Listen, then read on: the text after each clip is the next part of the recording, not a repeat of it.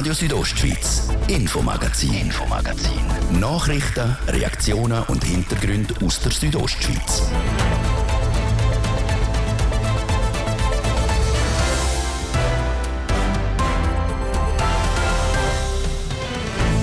Schweizer Nationalbank erhöht den Leitzins deutlich auf minus 0,25 Prozent.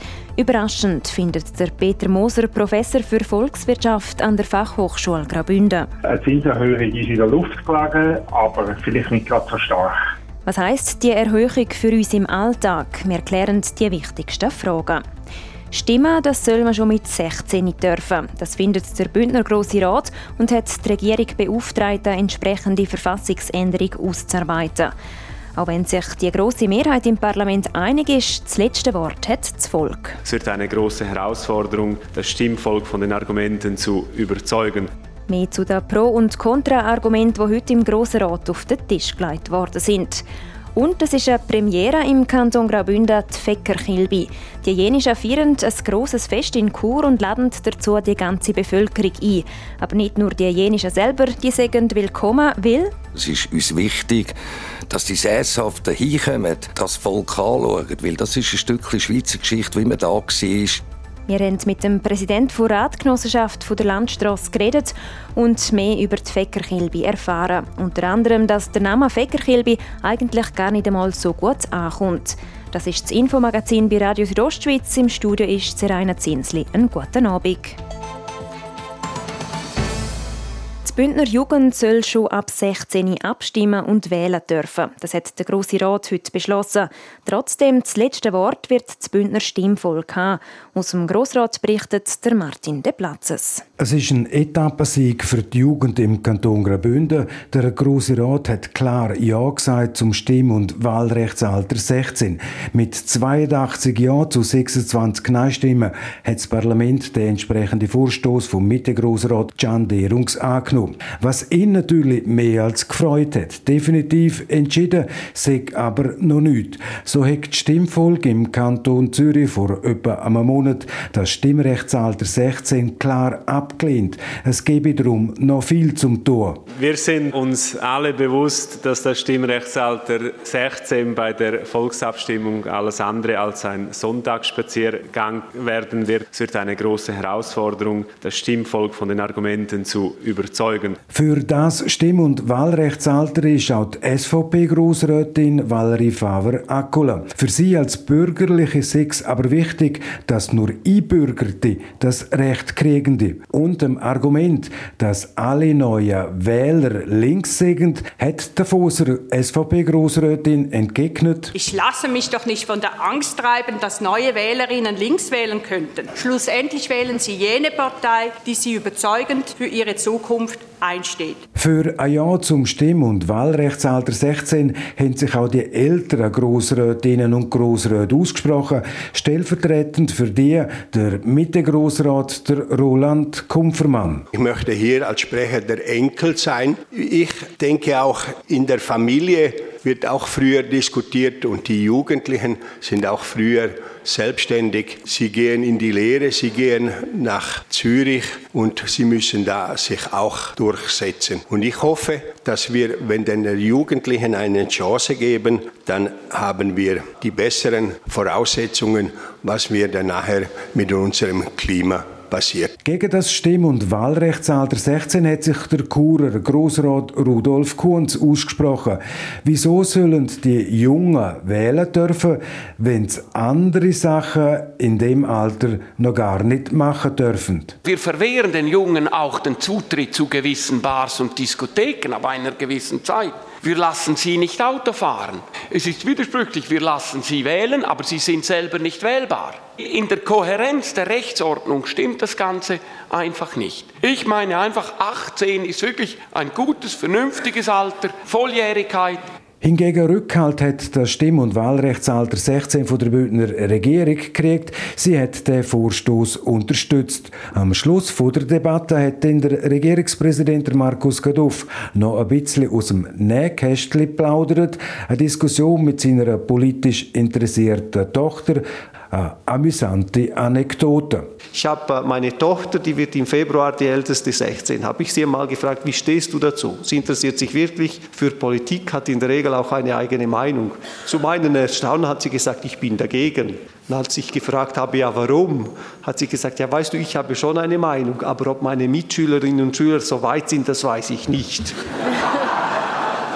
Sie hat dann auch noch gesagt, als äh, die Jugendparteien, wenn ich schon dabei bin, im Parlament waren und sich ah, in, in der Schulwahl sich vorgestellt haben, hat sie gesagt, weißt du, die FDP wäre auch nicht so schlecht. Da leuchten bei mir die, da leuchten bei mir die Alarmglocken. So der Regierungspräsident Markus Kadoff heute im Grossen Rat. Mit dem Ja zum Stimm- und Wahlrechtsalter 16 heute im Grossen Rat liegt der Ball jetzt bei der Bündner Regierung. Die muss eine entsprechende Änderung von der Kantonsverfassung vornehmen. Definitiv entscheidet dort das Bündner Stimmvolk an der Urne. Der Martin De Platzes hat berichtet.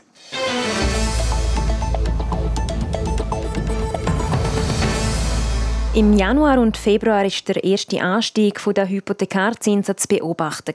Seit ein paar Wochen steigen sie weiter an, jetzt noch steiler. Und heute ist bekannt worden, dass die Schweizer Nationalbank der Leitzins erhöht, das um gerade 0,5 Prozent. Der Schritt von der Nationalbank überrascht. Mit einem Volkswirtschaftsexpert haben wir darüber geredet und nachgefragt, was das für Auswirkungen haben wird. Hans-Peter Putzi. Nachdem die Hypothekarzinsen über Jahre historisch tief sind, haben die Banken in den letzten Wochen die Zinsschrauben ganz flott angezogen.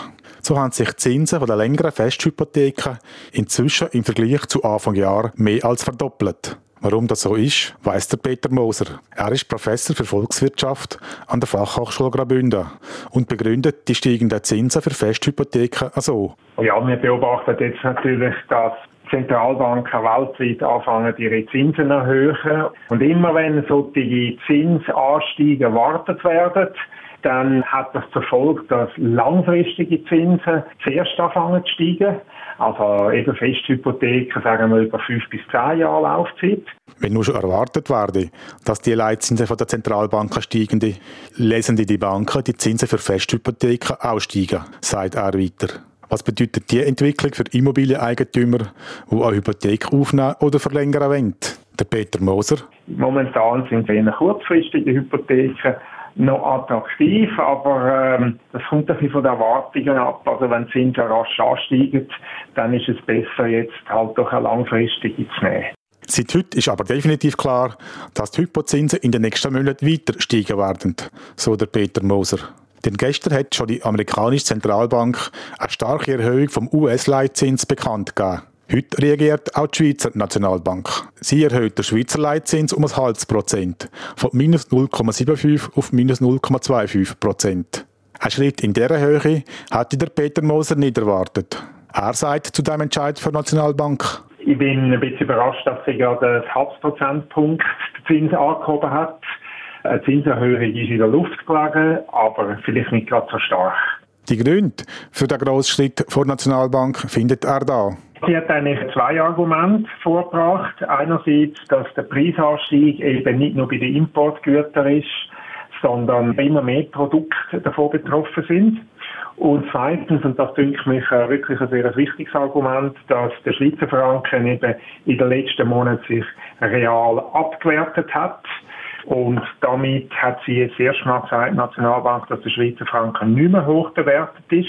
Erhöht hat die Nationalbank den Leitzins, um die steigende Teuerung, also die Inflation, zu bremsen. Weil höhere Zinsen führt zu höheren Kosten bei den Unternehmen. Und wenn Unternehmen höhere Kosten haben, dann werden auch Produkte teurer, die sie verkaufen. Das führt dann dazu, dass von den Haushaltungen weniger Produkte gekauft werden. Wird weniger gekauft, sinken die Preise für diese Produkte.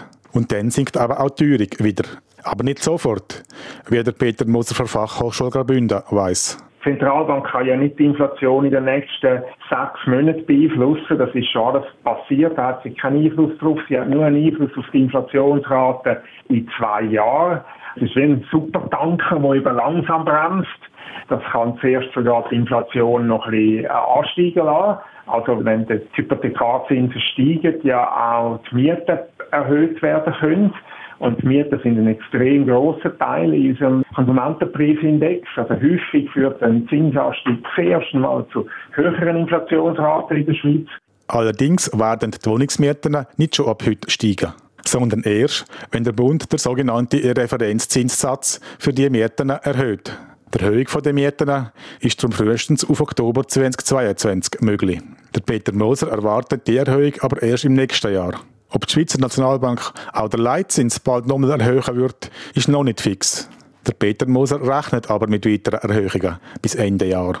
Geduld haben müssen im Moment noch die Leute, die viel Geld auf dem Bankkonto haben, aber keinen Zins mehr bekommen. Solange der Leitzins nicht im Plus ist, darf es auch keinen Zins auf Bankkonto Guthaben geben. Das ist der Beitrag von Hans-Peter Putzi zu den Auswirkungen der Erhöhung des Leitzins, wo die Schweizer Nationalbank heute bekannt gegeben hat.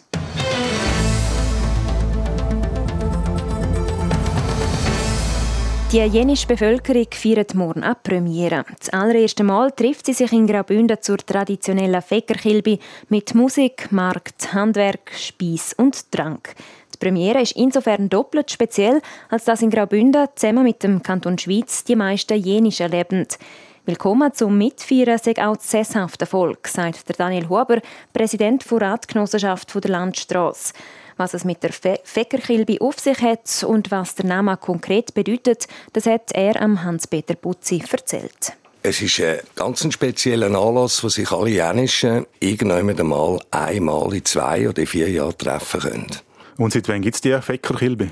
Die Fäckerkilbe gibt es schon seit 1722. Also wir reden jetzt von 300 Jahren. Früher waren sie viel äh, in Gersau und jetzt haben wir sie halt überall, zeigen wir sie in der Schweiz. Und unter anderem ist jetzt der Kanton Graubünden dran mit Chur. Was heisst eigentlich Fäcker? Fäcker, das sind alles so Ausdrücke, die man den Jänischen gegeben hat. Man hat einen Fäcker gesagt, man hat einen Fahrenden gesagt, man hat einen Zigeuner gesagt. Wir selber haben langsam Mühe, dass man uns immer die Namen gibt. Wir sind Jänische. Das ist ganz wichtig, wenn ich da in Ausdruck bringe mit einer eigenen Sprache und einer eigenen Kultur. Also wir haben alle Namen gehabt. Nur der Name, der uns eigentlich gehört hat, die Jänischen, haben sie uns nie gesagt, obwohl wir 2016 in Bern an der Fecke anerkannt sind mit Selbstbezeichnung die Jänischen.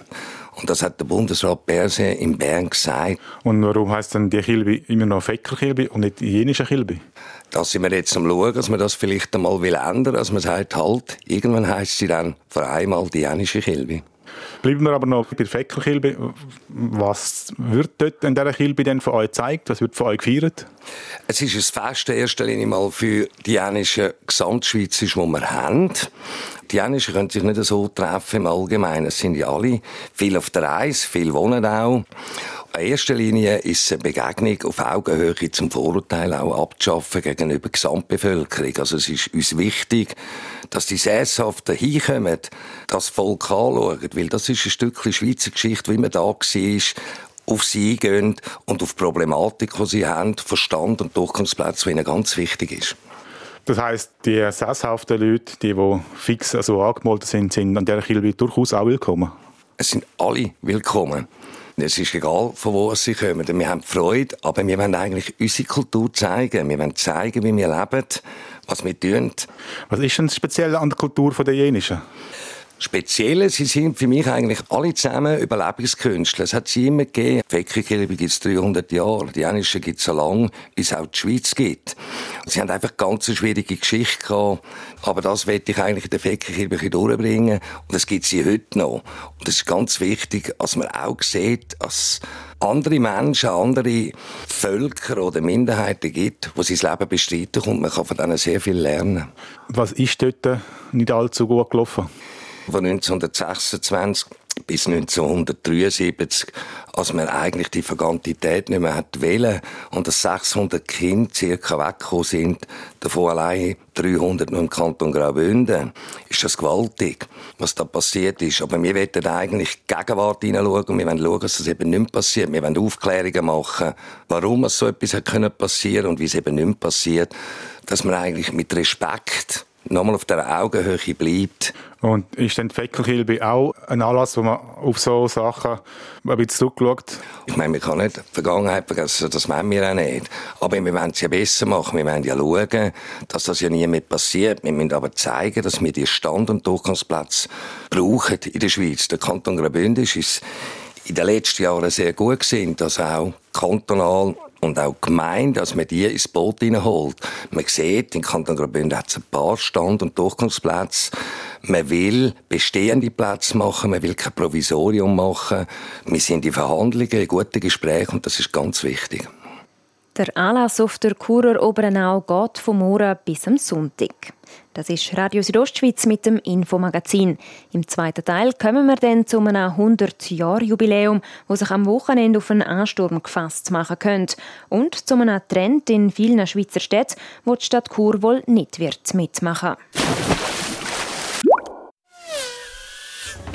Willst du die besten Drohnenpiloten an der Schweizer Meisterschaften fliegen sehen? Dann komm am 26. Juni ans Integra Drone Race auf Flums. Rund ums Rennen kann man Drohensoccer spielen, es hat Foodtrucks, eine Bar und einiges mehr. Mit ein bisschen Glück gewinnst du sogar eine Drohne.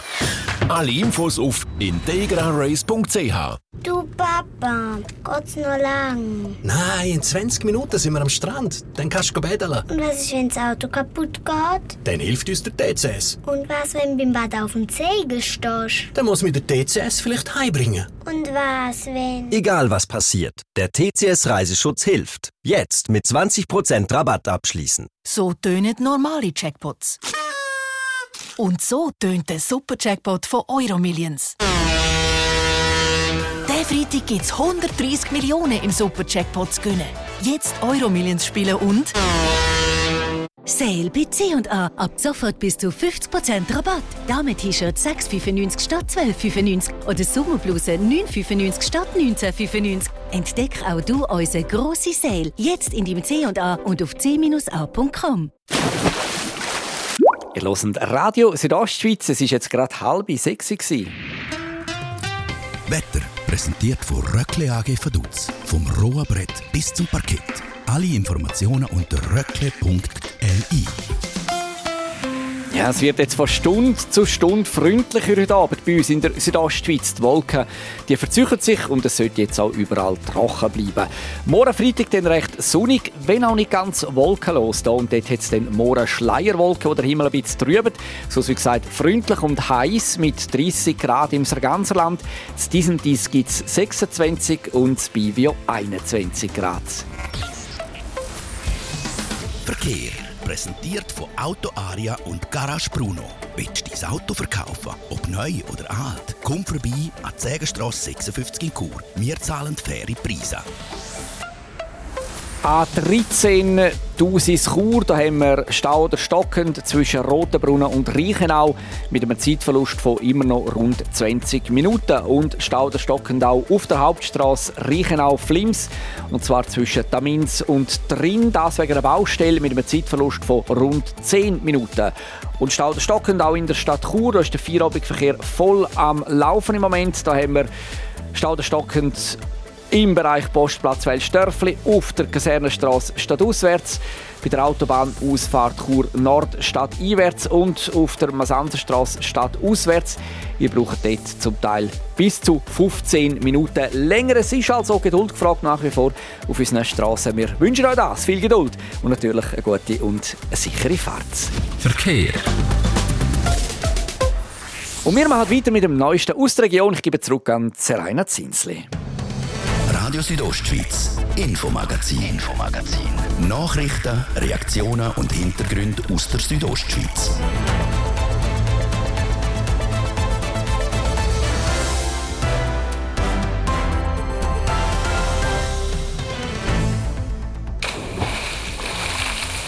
Ja, ein Köpfler ins Wasser, das ist bei diesen Temperaturen, die wir aktuell haben, die perfekte Abkühlung. In Badisande in Chur ist es schon seit 100 Jahren möglich, sich an warmen Sommertagen abzukühlen. Das Wochenende wird das Jubiläum offiziell gefeiert. Und wir wollen wissen, ist man bereit für den grossen Ansturm? Immerhin soll es laut Wetterbericht 34 Grad werden. Und immer mehr Städte in der Schweiz bauen Kreisel zurück und setzen auf Lichtsignal, nicht aber die Stadt Chur. Wir haben keine Veranlassung jetzt im Moment da irgendetwas zurückzubauen. So die zuständige Churer Stadträtin. Warum und was stattdessen angedenkt ist. Sie haben einen Haufen Jahre als Wunderwaffe gegen den stockenden Verkehr gegolten, die Verkehrskreisel. Der Trend kehrt aber langsam. In der Großstadt setzt man vermehrt auf Lichtsignal und baut Kreisel zurück. So soll der Verkehr entlastet werden. Von dem Vorhaben möchte man in Chur aber nichts wissen. Die Kreisel decken nach wie vor ihren Dienst. Francesca Albertini berichtet. In Chur gibt es momentan 31 Kreisel. Der 32. ist schon in Planung und wird wahrscheinlich auch nicht der letzte sein. Die Bündner Hauptstadt gilt im Volksmund als regelrechte Kreiselstadt. Und Stadt Chur möchte auch weiterhin auf die Rondellen setzen. Obwohl gerade in Grossstädten immer mehr der Trend aufkommt, Kreisel durch Lichtsignal zu ersetzen, um so den Verkehr zu entlasten. Also meines Wissens gibt es eine Studie in Luzern und die Agglomerationen von Luzern. Das ist natürlich mindestens doppelt so groß wie Chur.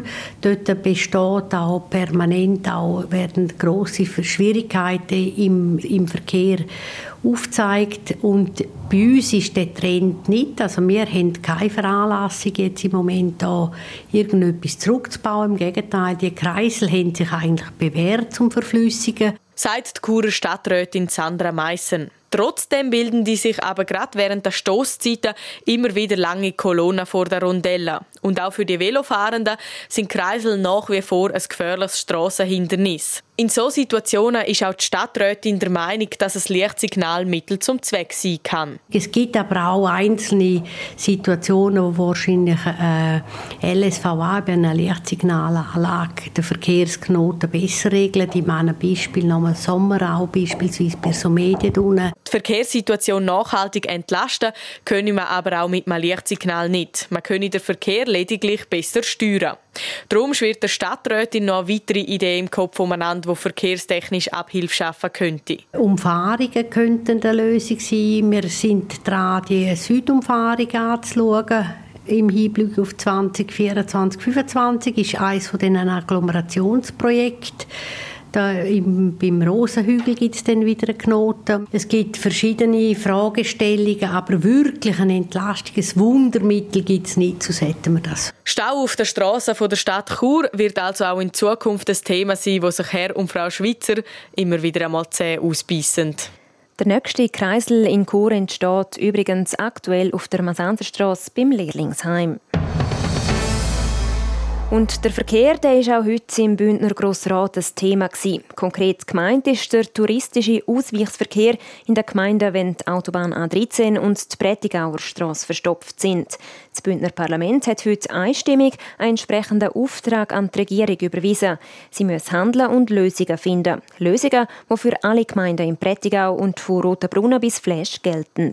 Der Martin De Platzes hat mit dem FDP-Grossrat Thomas Biliel über seine Forderungen geredet. Es braucht Sensibilisierung der Leute, dass sie nicht durch Dörfer fahren sollen.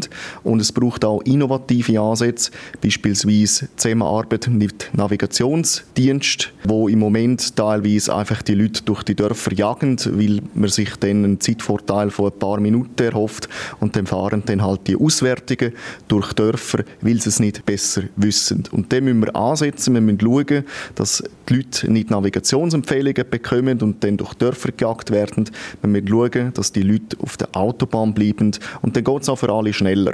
Weil es ist eine Illusion, man denkt, es geht dann vielleicht schneller durch die Dorfstrasse. Im Endeffekt geht das vielleicht eine Minute schneller und dann steht man dann auch dort im Stau. Und dann sind alle unzufrieden und das kann wirklich keine Lösung sein. Wie wollen Sie das den Automobilisten und Automobilistinnen klar machen, wenn Sie dort allenfalls sogar eine Signalisation auf der Autobahn anbringen mit dem Titel «Folgen Sie bitte nicht Ihrem Navi»?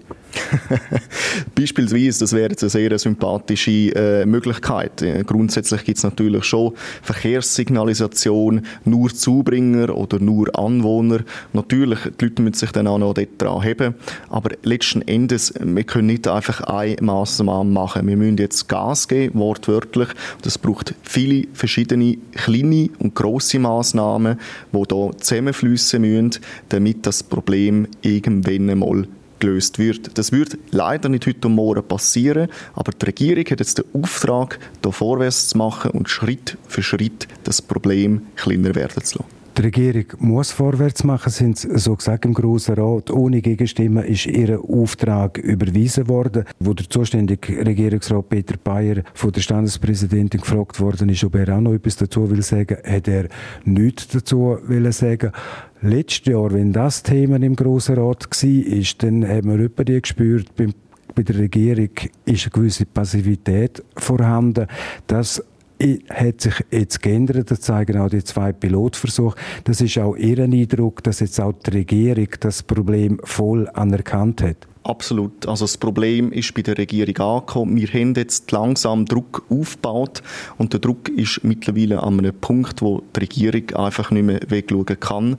Und darum auch jetzt das Resultat. Vor einem Jahr hat die Regierung noch gesagt, Gemeinden sind verantwortlich, hätte sie eigentlich sozusagen im Stich gelassen. Jede Gemeinde selber müssen schauen, wie sie mit dem Problem zu Gang kommt. Das kann natürlich keine Lösung sein. Und jetzt haben wir es geschafft, Druck aufzubauen und die Regierung hat das Problem endlich anerkannt und endlich geht es vorwärts. Der Bund sagt, die Nationalstraßen seien sei in seiner Kompetenz. Der Kanton sagt, Kantonstraßen sind in unserer Kompetenz und der Kanton sagt glaube gleichzeitig, Gemeindestraßen sind in der Kompetenz der Gemeinden.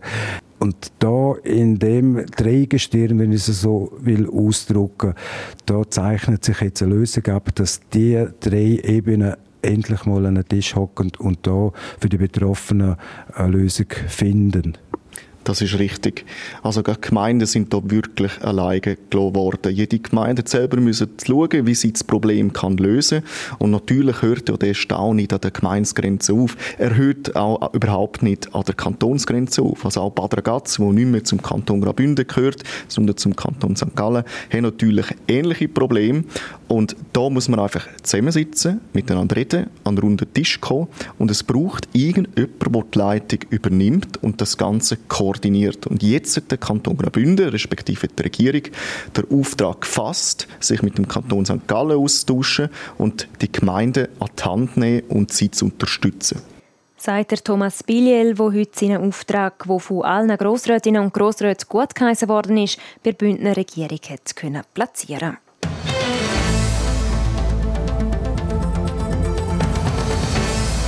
Badisant feiert das Wochenende ihr 100-Jahr-Jubiläum. Die nächsten drei Tage kostet der Eintritt ins Freibad darum nicht gleich viel wie noch 1922, also ein paar Rappen. Der Eintrittspreis ist aber nicht das Einzige, was sich seit der Eröffnung verändert hat. Manuela Meuli schaut auf die 100-jährige Geschichte zurück. Am 6. Juli 1922 hat die Kurer Badi Zand die ersten Badegäste empfangen. Wer damals gebaden ist, hat sich aber an einen strikten Stundenplan halten müssen. Der Sandro Staub, Leiter Bad Fitness und Wellness von der Sportanlage Kur, erklärt. Wenn man so in Geschichtsbücher reingeht, äh, dann hört man, dass es Geschlechtertraining gegeben hat. Also es hat einen Stundenplan gehabt, wann dürfen die Frauen und die Mädchen rein und wann dürfen die Herren und die Buben rein. Und das Besondere auch noch dort ist, wenn es dann den Wechsel gegeben hat, das war immer so eine gewisse Zeit, gewesen, so zwei Stunden, wo, wo die haben dürfen baden hat es äh, sogar noch zum Umkleiden, also zum Umziehen, eine Glocke gegeben, die geläutet hat, damit man auch nicht die zwei Geschlechter sich einander in der Bade noch kreuzen. Diese Geschlechtertrennung hat es vor allem wegen dem Priesterseminar St. Lotzig gegeben. Das hat nämlich das Land vor Badi der Stadt Chur nur überlassen, wenn ihr Badi nichts passiere, wo die katholischen Priester belästigen. Wo die Badi 1929 die Geschlechtertrennung hat lockern haben die Priester darum geklagt. Nur wenn das Priesterseminar Ferien hatte, haben Männer und Frauen zusammen baden dürfen. Vor 65 Jahren ist die Regelung aber aufgehoben worden. Das ist aber nicht das Einzige, was sich im Bad über die Jahre geändert hat, wie der Sandro Staub sagt. Die Filteranlage hat man noch ein bisschen erneuert zum heutigen Stand. Also das heisst, man hat einfach einen Zusatz gemacht fürs Badwasser, damit man dort eine bessere Hygiene herkriegt. Plus, was auch neu war, man hat äh, das Bad noch verlängert auf 50 Meter. Das sind so die Meilensteine, die man kann sagen, die wir hier haben. Und sonst kann man an dieser Body eigentlich nicht sehr viel machen. Auch wenn sich ein paar Sachen geändert haben in 100 Jahren, laut Sandro Staub erinnert auch noch viel an früher. Das Gebäude, wo man eigentlich herläuft, also wo man den Empfang hat, wo man an der Kasse ist, das ist noch wie noch, noch von da. Garderobe Richtung Blessur und natürlich auch der Kiosk da oben, wo aber erst im Nachhinein gekommen ist. Also ganz früh hat es dort keinen Kiosk aber einfach eine Terrasse, wo die Leute einfach dann picknicken Das erinnert eigentlich noch wie vor 100 Jahren. Und auch die Gäste sind die gleichen geblieben in 100 Jahren. Die Badisant hätte schon immer die Leute angezogen, die nicht den Rummel vom typischen Freibad gesucht hätten. Und genau für diese Gäste veranstaltet die Badi vom Freitag bis am Sonntag eine kleine Jubiläumsfeier. Wir haben eigentlich geplant, dass wir die Eintrittspreise wie Anna Dats mal machen. Das heisst 40 Rappen für die Erwachsenen und 20 Rappen für die Kinder. Da haben wir dann auch geschaut, wenn es ja jetzt bekannt ist, dass es sehr, sehr schön wird und heiß, dass wir da genug Leute haben, die das hoffentlich auch bewerkstelligen können, der Ansturm, der vielleicht kommt. Morgen gibt es in Chur nämlich bis zu 29 Grad und am Samstag sogar bis zu 34 Grad. Die Schlange Arcassa dürfte also lang werden. Schneller geht es dann wahrscheinlich, wenn die Badegäste am Kassenhäusli statt der grossen Noten schon das passende Kleingeld parat haben. Auch wenn der Eintrittspreis vom Morgen bis zum Sonntag in der Badisand wie vor 100 Jahren ist, die Geschlechtertrennung die wird nicht wieder eingeführt. Sport. Auch wenn in den letzten Monaten andere Themen im Fokus gestanden sind, die Corona-Pandemie ist noch nicht vorbei. Das hat auch die Sportwelt heute feststellen Hans-Peter Putzi. Dass die Corona-Pandemie noch nicht vorbei ist, haben die Organisatoren von Tour de Suisse erfahren müssen. Team Jumbo Visma zieht sich wegen Corona-Fall komplett von Rundfahrt zurück. Insgesamt sind heute 16 Fahrer weniger gestartet, zur fünften Etappe von Ambri auf Novazano. Gewonnen hat die fünfte Etappe der Russ Alexander Vlasov. Der Tour de Romandie-Sieger ist auch der neue Leader und löst den Steven Williams ab. Eine andere Tour de Suisse startet am Samstag, die von der Frauen. Die ersten zwei Etappen werden in Vaduz gefahren, die restlichen zwei dann in Graubünden. Allerdings fehlen die Schweizer Mitfavoriten Marlene Reusser und Elise Chabet. Auch Marlene Reusser ist positiv auf Corona getestet worden. Elise Chabet startet am Giro d'Italia. Dafür geht die Schweizer Mountainbike-Olympiasiegerin Yolanda Neff an den Start. Dann zum Beachvolleyball. In Rom findet derzeit die Weltmeisterschaft statt. Die Schweiz hofft auf die erste Medaille bei den Frauen, aber der erste Rumpf hat einmal nicht gestochen. Das Duo Tanja Hüberli, Nina Brunner ist im Achtelfinale ausgeschieden. Sie haben gegen die US-Frauen Kelly Kolinski und Sarah Hughes in zwei Sätzen verloren. Ein Trumpf hat die Schweiz aber noch. Die Olympiadritten Joanna Heidrich und Anouk Verge-Depre sind heute Abend im Einsatz. Zum Schluss noch zum Tennis. Belinda Bencic hat im Rasenturnier von Berlin das Viertelfinale erreicht. Sie hat die Russin Anna Kalinskaya in drei Sätzen geschlagen. Sport. So viel für heute. Das Infomagazin gibt es vom Montag bis Freitag, jeden Abend ab dem Viertel ab 5 Uhr bei Radio Südostschweiz. Auch jederzeit im Internet unter südostschweiz.ch Sendungen zum Nachlesen und auch als Podcast zum Abonnieren.